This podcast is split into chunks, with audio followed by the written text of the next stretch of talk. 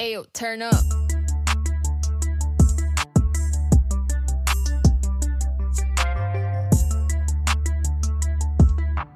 Vulva im Dialog, der Podcast. Hallo und herzlich willkommen zur ersten Folge und jetzt dem zweiten Teil des Vulva im Dialog Podcast.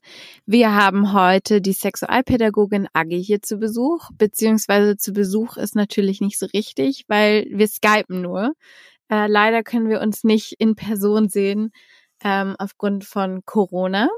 Falls du die erste Folge jetzt noch nicht gehört hast, äh, in der ersten Folge habe ich mit Agi ähm, über Sexualpädagogik, vulvastisches Anfassen, also Solosex und Orgasmen gesprochen.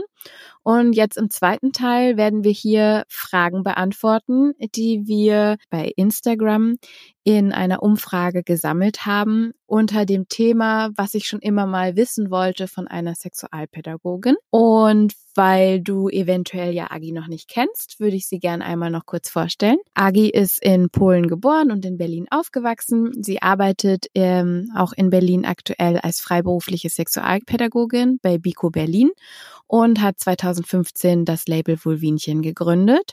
Und eine ganz neue Sache ist jetzt, dass Agi auch einen eigenen Podcast hat, der sich da nennt Frag mal Agi, der, wenn wir diesen Podcast rausbringen, auch schon online gegangen ist und den ihr auf jeden Fall mal auschecken solltet. Genau, um noch mehr Fragen beantwortet zu bekommen von Agi. Hallo Agi. Hallo Franzi, danke, dass ich da sein darf. Schön, dass du da bist und für mich immer noch da bist. Ähm, vielleicht fangen wir einfach gleich mal an. Wir haben eine Frage bekommen und zwar zu Pornos. Beeinflussen Pornos meine sexuelle Erregbarkeit? Vielleicht. Äh, jein. ist immer schön. Menschen wollen von mir immer so ganz konkrete Antworten und ich ähm, kann sie gar nicht geben, weil jeder Mensch ganz unterschiedlich ist. Und auch die Frage ist, von was für Pornos reden wir denn? Also reden wir von Bildern, reden wir von Videos, ähm, sprechen wir von queerfeministischen Pornos, von Mainstream-Pornos, von Audiodateien, von Pornos mit Gewaltdarstellungen oder, ne, also von was reden wir eigentlich? Und das kann Menschen auf unterschiedliche Weise beeinflussen. So, es kann sein, dass es Leute einfach erregt. Also Pornos sind ja dafür da, um Menschen zu erregen. Das heißt, sie sind erstmal grundsätzlich ja nicht schlecht. Und es kann aber auch sein, dass der Konsum, also wie oft, wie viel, welche Art man konsumiert, Einfluss auf uns hat. Aber dass das Einfluss auf uns hat, muss nicht immer schlecht sein. Es kann sein, wie ich gerade meinte, es erregt mich. Das macht mir einfach Spaß also bereichert quasi mein sexuelles Erleben. Es kann sein, dass ähm, Pornos mir aber Druck machen. Also ich denke, uh, das, was die Menschen da tun, muss ich auch tun und das muss ich genauso nachmachen und das stresst mich dann. Ähm, es kann sein, dass ähm, es mich abstumpfen lässt, dass mich plötzlich ganz viele Dinge, die dann so im Miteinander mit jemand anderen passieren, plötzlich irgendwie nicht mehr interessieren. So und ich denke so, aber eigentlich würde ich voll gern Porno gucken. Also es kann Einflüsse haben, aber die können positiv wie auch negativ sein. es kann sein, dass ich auch ein Porno gucke und mir denke, oh yeah, das wusste ich gar nicht, dass man das tun kann. Das möchte ich jetzt auch mal machen mit jemandem und dann erlebe ich dabei ganz viel Freude und Lust. Also das kann unterschiedlich beeinflussen. Ja, auf jeden Fall. Es kommt, also ja, wahrscheinlich äh, kommt es sehr darauf an. Trotzdem sind ja auch Pornos einfach überall. Es ist sehr einfach, da Zugang zu bekommen und äh, es hängt wahrscheinlich wirklich sehr viel davon ab, wie was genau ich konsumiere und wie oft ich das selber konsumiere oder auch, oder? Genau, also ich glaube, es ist wichtig, da vielleicht das einfach auf dem Schirm zu haben. Ne? Also funktioniert quasi Solo-Sex auch ohne Pornos oder meine gelebte Sexualität vielleicht mit anderen Menschen? Wird es dadurch negativ, positiv beeinflusst, das ähm, auf dem Schirm zu haben und auch da wieder Vielfalt mit reinzubringen. Ne? Also zu sagen, uff, jetzt habe ich irgendwie, weiß ich nicht, ein Jahr lang irgendwie täglich Pornos konsumiert. Hm, jetzt weiß ich nicht, mache ich mal eine Pause und reg irgendwie nur meine Fantasie an und nutze nur meine inneren Bilder oder höre vielleicht erotische Geschichten oder so. Ne? Also auch da Abwechslung reinzubringen. So, ich glaube, das tut immer ganz gut. Wobei es ja auch Leute gibt, die vielleicht längere Zeit ähm, nicht lustvoll mit sich sein konnten und dann es total genießen, dass sie endlich äh, wieder erregbar sind und sich denken, geil, und jetzt besorge ich es mir richtig häufig und ziehe mir richtig viele Pornos rein. Aber sie haben trotzdem das Gefühl, dass sie darüber eine Kontrolle haben. Ne? Also dass das keine Macht über sie hat, sondern jederzeit auch aussteigen können und sagen können, ja gut, aber wenn der Porno jetzt nicht da ist, stürzt mich das nicht ins Verderben. Hm, eine weitere Frage, beziehungsweise die kam sogar von zwei Personen, also unterschiedlich gestellt, ist zum Thema Fingern. Ähm, vielleicht erstmal, was ist denn Fingern? also, ähm, ja, das weiß ich gar nicht, was die Person genau damit meinte, ähm, aber wahrscheinlich geht es erstmal um äh, sexuelle Erregung durch einen, mehrere Finger von einer Person an der anderen Person. Und was diese Finger machen, ist auch wieder jedem Menschen selbst überlassen. Also es kann sein, dass die Finger zu den Genitalien wandern möchten und da anfassen möchten. Das kann sich auf eine Vulva beziehen, ne? also dass man die außen anfest streichelt, stimuliert oder auch vielleicht Finger einführen möchte in die Vagina. Es kann sich aber auch auf einen Analbereich beziehen, ne? dass Finger anal eingeführt werden und auch dort der Bereich quasi stimuliert wird, ähm, je nachdem, ob Menschen Prostata haben oder nicht, dann auch die Prostata mit stimuliert wird. Und es gibt meiner Meinung nach kein Geheimrezept, außer vielleicht die Reaktion des anderen Menschen mit zu beachten. Ne? Also ähm, auch vielleicht mit meinem Gegenüber zu kommunizieren. Das muss nicht immer verbal sein. Ne? Das kann ja auch nonverbal sein, über Bewegungen, über Töne. Ähm, wenn jemand, weiß ich nicht, das Becken eher zurücknimmt und wegrutscht, vielleicht ist dann etwas zu doll so und ne, dann ist erstmal irgendwie Pause, Stopp oder sanfter. Ähm, oder wenn mir jemand eher das Becken äh, nach vorne schiebt, heißt das irgendwie vielleicht, uh, mach weiter so oder mach mehr. Und ich glaube, da ist es einfach gut, wenn Finger auch einfach erkunden und ja, vielleicht sich vorsichtig herantasten und dann ja ein gemeinsames Spiel und ein gemeinsamer Rhythmus vielleicht sich daraus entwickelt. Es gibt also kein richtig Fingern. Naja, ich glaube, es gibt wahrscheinlich für jede einzelne Person richtig Fingern. Ne? Sagt so, oh, also das war jetzt richtig gut und das hat sich heute richtig angefühlt. Und das kann auch wieder für den Moment das richtige Fingern sein, weil heute in dem Moment habe ich genau das gebraucht und genossen und das hat mich erregt und das hat mich vielleicht zum Orgasmus gebraucht. Und morgen kann es schon wieder ganz anders aussehen. Und das ist jetzt natürlich irgendwie ein bisschen blöd, wenn man sich denkt, na toll, jetzt hatte ich es einmal raus und jetzt kann ich nicht morgen wieder dasselbe machen. Scheiße. Genau, ja. Ähm, so ist es halt meistens, ne? Dass ähm, man in unterschiedlichen Stimmungen und körperlichen Befindlichkeiten ähm, das auch anders sein kann. Und wenn es den einen Tag mal so geklappt hat, muss es am nächsten Tag nicht wieder quasi so hinhauen. Das heißt, man darf immer wieder erkunden, was sich denn heute richtig anfühlt. Ein Thema, was damit auch verbunden sein kann, ist das Thema Squirten. Und da gab es auch die Frage von einer Person, wer, was, wie, wo zum Thema Squirten. also vielleicht fangen wir an mit, was ist denn Squirten? Also Squirten ist vielleicht auch ein anderes Wort äh, für Ejakulation. Und Ejakulation wird meist nur Menschen mit Penis zugesprochen, dass da Sperma austritt und das als Ejakulation oder Ejakulat bezeichnet wird. Aber auch Menschen mit Vulva können ejakulieren und da tritt auch Flüssigkeit aus. Und die meisten Menschen haben dann so innere Pornobilder, wo Leute irgendwie, weiß ich nicht, fontänenweise kommt da was rausgeschossen und man denkt sich so, oh Mist, das ist jetzt irgendwie bei mir vielleicht nicht so. Nee, muss auch nicht. Also es, ähm, das Ejakulat kommt aus den Skenedrüsen. Die Skenedrüsen liegen so um den Vaginaleingang herum und da kann Flüssigkeit austreten. Bei manchen Menschen kommt sie quasi druckartig rausgespritzt. Bei manchen Menschen läuft sie auch nur quasi an den Seiten ein bisschen herunter und vielleicht weiß man gar nicht so genau, okay, ist das jetzt irgendwie ähm, so das Vaginalsekret zur Befeuchtung oder ist das auch schon das Ejakulat? Ähm, vielleicht kann man das manchmal gar nicht so genau auseinanderhalten. Also die Menge und die Intensität und der Druck, mit der die Flüssigkeit rauskommen kann, ist auch sehr, sehr unterschiedlich. Und ich glaube, wichtig ist zu sagen, weil das manchen Leuten Schiss macht, dass das kein Urin ist. Also es wird halt immer noch so ein bisschen geforscht und die meisten Leute haben irgendwie voll Schiss, oh Gott, habe ich jetzt eingepisst.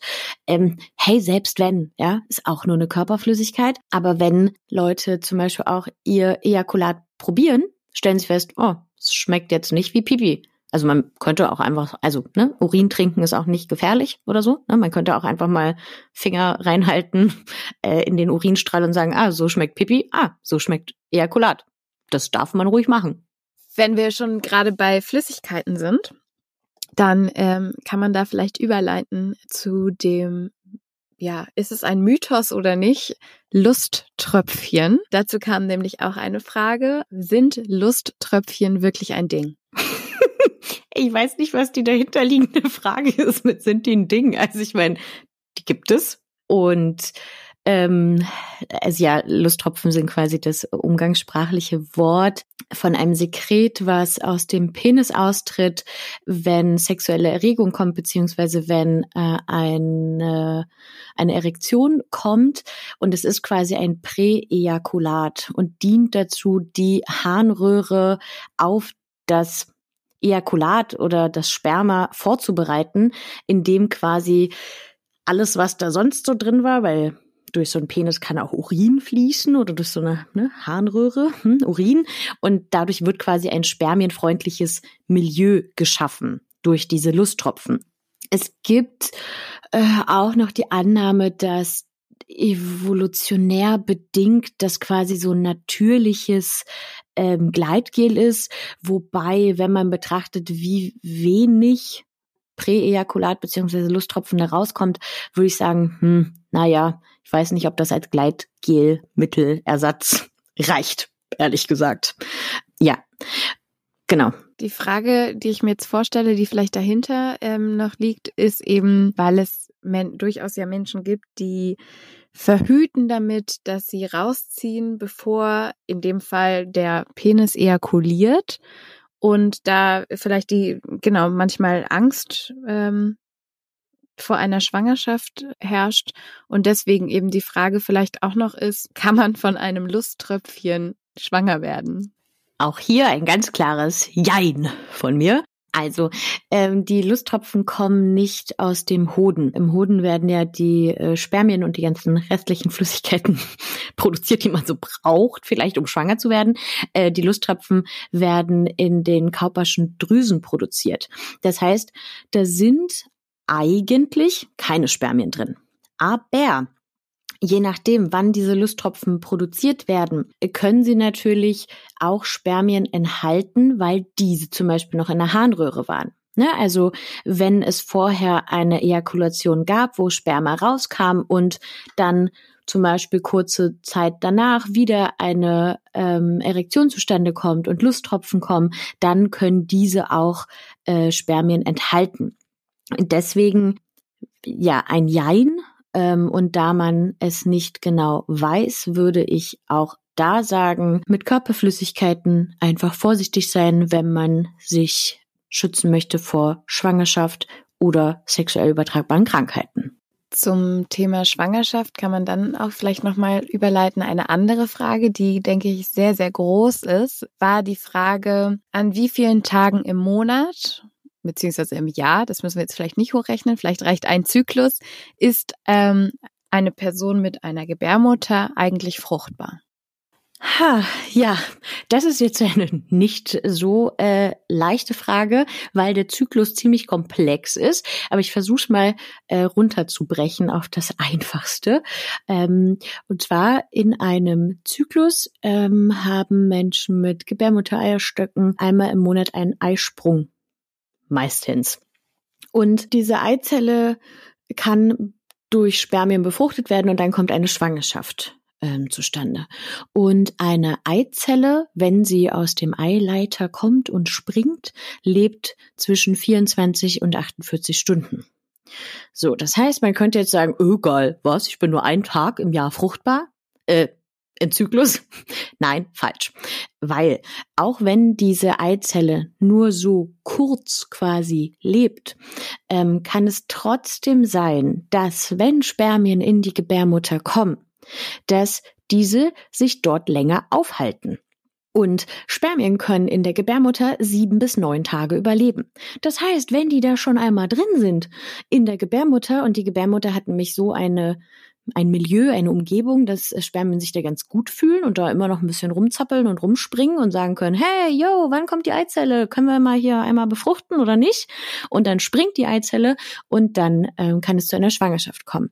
Das heißt, wenn man ganz genau überlegt, kann man, wenn man weiß, aha, eine Eizelle lebt 24 Stunden, Spermien überleben sieben bis neun Tage in der Gebärmutter, würde ich die Aussage treffen von, man ist circa sieben bis neun Tage im Zyklus fruchtbar und kann schwanger werden. Wann findet denn ungefähr der Eisprung in einem Zyklus statt? An welchem Punkt? Das ist so eine verzwickte Sache, weil man das nur rückwärts quasi rechnen kann. Also ähm, der Eisprung ist bei Menschen, und das sind jetzt auch alles so Angaben plus minus, ähm, 12 bis 14 bis 16 Tage vor der nächsten Menstruation. Also es gibt den Eisprung und dann ja, 12 bis 16 Tage danach setzt dann meist die Menstruation ein und quasi der erste Tag der Periode, wo man blutet. Wenn man nicht schwanger werden möchte oder sich vor einer Schwangerschaft schützen möchte, gibt es natürlich verschiedene Präparate und also Dinge, die man tun kann, um eine Schwangerschaft zu verhindern. Unter anderem die Pille. Und auch wenn sie ja ja in den 60ern, 70ern groß gefeiert worden ist, ähm, steht sie ja heute immer mehr auch in der Kritik. Und eine Frage von einer Followerin von Instagram war jetzt, ähm, inwiefern denn Risiken und Nebenwirkungen der Pille auch in der Schule, also wenn ihr mit Bico Berlin in die Schule geht, beleuchtet oder ja erklärt werden. Also für mich ist das Ziel, dass Menschen selbstbestimmte Entscheidungen treffen können in Bezug auf Verhütung. So, das heißt, es gibt für mich nicht das eine Verhütungsmittel, ähm, was irgendwie richtig ist oder gut ist, sondern es kann für eine Person zu unterschiedlichen Zeiten, äh, in unterschiedlichen Beziehungs- oder Sexualitätskontexten verschiedene Verhütungsmittel geben, die gerade richtig sind oder die sich für die Person gut anfühlen. Und ich glaube, dazu, um diese Entscheidung treffen zu können, braucht man Informationen. Und ähm, ich versuche diese Informationen zur Verfügung zu stellen. So und ähm, das ist auch an der Stelle wichtig, dass ich eine gewisse Neutralität einnehme. Ja, also auch wenn es ganz berechtigt Kritik an hormoneller Verhütung gibt oder auch an der Pille oder Antibabypille konkret, verteufel ich sie nicht weil sie einfach für viele Menschen ähm, zu bestimmten Zeitpunkten in ihrem Leben ein sehr gutes Verhütungsmittel ist und weil sie die auch körperlich gut vertragen und weil sie sich dafür entschieden haben. So. Und dann muss das auch respektiert werden. Und das finde ich total wichtig. Aber es ist halt wichtig, die Pro und Kontras eines jeden Verhütungsmittel aufzuzählen ne, und zu sagen, beachte das, bedenke dies, das könnte für dich positiv sein, aber vielleicht für eine andere Person wieder negativ. Ähm, und ganz wichtig ist das, auch also wenn ich quasi sexualpädagogisch die Informationen bekommen habe zu den Verhütungsmitteln, das dann auch nochmal medizinisch abklären zu lassen. Ja, also weil ähm, Körper unterschiedlich sind, Hormonhaushalte unterschiedlich sind und das müssen dann wirklich MedizinerInnen abklären. Das kann ich nicht tun. ähm, ich bin keine Ärztin und mein Anliegen ist es, so viele Informationen wie möglich zur Verfügung zu stellen, damit Leute für sich selbst abwägen können und selbstbestimmt entscheiden können, was sie gerne benutzen möchten und das in Bezug auf Antibabypille, auf alle möglichen anderen Verhütungsmittel oder auch Menstruationsprodukte. Auch da ähm, finde ich es wichtig, die Vielfalt zu zeigen und ähm, ja, genau. Eine weitere sehr spannende Frage einer Followerin von uns war zum Thema Endometriose. Vielleicht magst du einmal erklären, was ist denn Endometriose? Also, wie gesagt, ich bin keine Medizinerin, ne?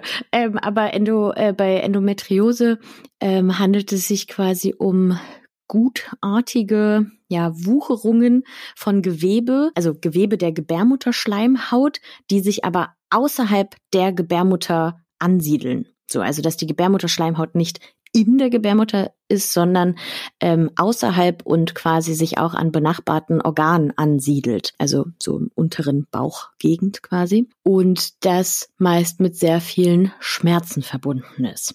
Und ich glaube, da ist es wichtig, ähm, generell über Menstruation, Menstruationsschmerzen zu sprechen, weil viele Menschen denken, okay, es ist super normal, dass ich quasi drei Tage flach liege, in Ohnmacht falle, super krass viel blute, kein Schmerzmittel hilft und Leute sagen, ja, bei manchen ist das halt so. Ne? Also auch Ärztinnen äh, geben manchmal so Kommentare ab mit, ja, damit müssen sie jetzt leben.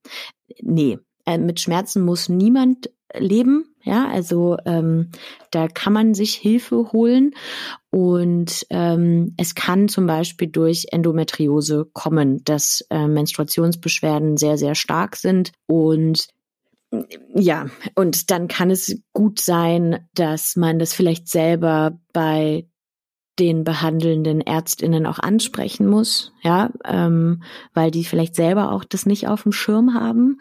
Äh, ist auch schon oft genug irgendwie vorgekommen.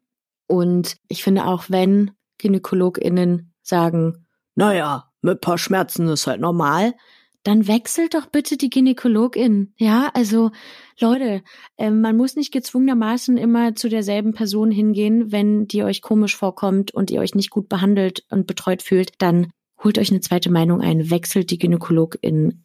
Das kann man tun, da hat man ein Recht drauf. Jetzt haben wir ja schon sehr viel über Sex gesprochen. Äh, das Thema ist aufgefallen. Dann kann man vielleicht noch mal ähm, jetzt zum Abschluss klären, was ist denn eigentlich Sex? Ähm, Sex ist alles, was Menschen als Sex bezeichnen für sich. Sex kann mit sich selber stattfinden. Also es kann ne, Solo-Sex, ähm, hatten wir schon im ersten Teil darüber gesprochen. Sex kann mit anderen Personen stattfinden. Ähm, Sex kann auch mit Gegenständen stattfinden, wenn man damit niemanden irgendwie stört, belästigt, wie auch immer, ja. Und ich glaube aber, was, also dahinter liegt ja sowas, dass Leute die Idee haben von Sex ist heteropenetrativer Sex. Also irgendwie ein Penis muss in eine Vagina rein. So, das ist dann erst Sex. Und Sex ist aber ja so viel mehr. Also selbst wenn man so auf wissenschaftliche Studien guckt, ist der Anteil, wenn überhaupt ein Penis in eine Vagina gesteckt wird, ein relativ kleiner Zeitraum.